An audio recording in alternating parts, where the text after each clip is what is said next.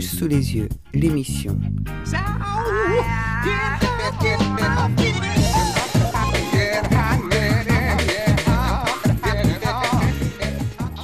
Et le diable a surgi, écrit par Bruce Comfort et Gail Dean Warlow, et édité chez Castor Music.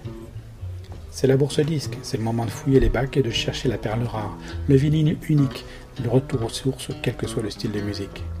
Mais au départ de toutes les musiques actuelles, il y a malgré tout un style qui reste unique et jamais égalé. Même si on écoute du punk rock, le blues reste la mère de nos musiques. Et un nom a marqué tous les esprits, un nom que tout le monde connaît ou au moins a déjà entendu parler. Robert Johnson, l'homme qui aurait vendu son âme au diable pour devenir le meilleur guitariste de son époque. Mais qui est-il réellement? A-t-il réellement vendu son âme au diable dans un carrefour du fin fond du Mississippi? Les deux auteurs du livre ont ici réalisé un travail en profondeur.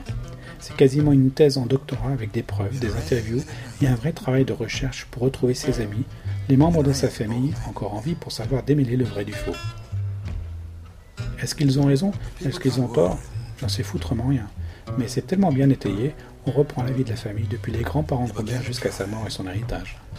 Et le récit est tellement documenté qu'on suit le parcours de Robert Johnson d'un bout à l'autre sans trouver important dans sa vie. On y démonte les mythes, mais sans jamais réduire la qualité de sa musique. On le suit lors de l'enregistrement de ses disques jusqu'à son assassinat le 14 septembre 1938. Selon la légende, il avait 27 ans. Et oui, le premier à participer au club des 27. Mais en fait, il avait a priori 26 ans. Dans le livre, son acte de décès est bien enregistré. Sa date de naissance est déjà plus compliquée.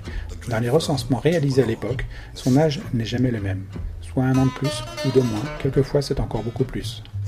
La vie à cette époque était particulièrement difficile, et Robert ne voulait pas être infirmier comme ses parents. Il préférait jouer de l'harmonica et de la guitare. Son objectif dans la vie? Avoir une femme dans son lit tous les soirs. Il s'est marié plusieurs fois, mais comme il était tout le temps sur la route, c'était chaque soir au moins une femme différente. Qu'elle soit jeune, très jeune ou vieille, pas d'importance.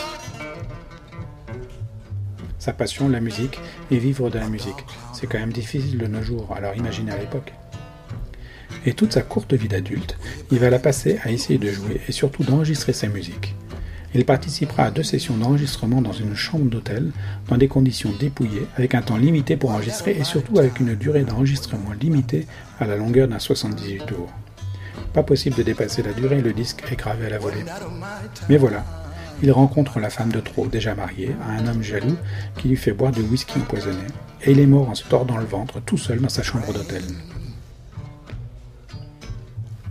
Mais l'intérêt du livre n'est pas que dans l'histoire de Robert Johnson. Même si le livre est particulièrement riche, bien écrit et terriblement détaillé, il est aussi une source inépuisable des musiciens de l'époque. Que ce soit Kokomo Arnold, illustre musicien inconnu, mais qui a quand même créé le thème de Sweet Home Chicago dans son morceau à lui, Old Original Kokomo Blues. Écoutez-le, c'est flagrant. On y retrouve tous les musiciens de l'époque. Il faut dire qu'il a croisé tout le monde au cours de sa courte carrière.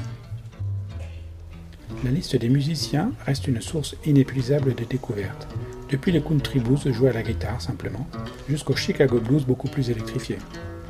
Et Le Diable a surgi, écrit par Bruce Comfort et Gail Dean Wardlow, est un très bon livre à lire absolument et à garder auprès de soi lors de votre visite à la bourse aux disques, ou simplement pour faire des recherches sur Internet, et je vous assure qu'on y découvre des trésors insoupçonnés.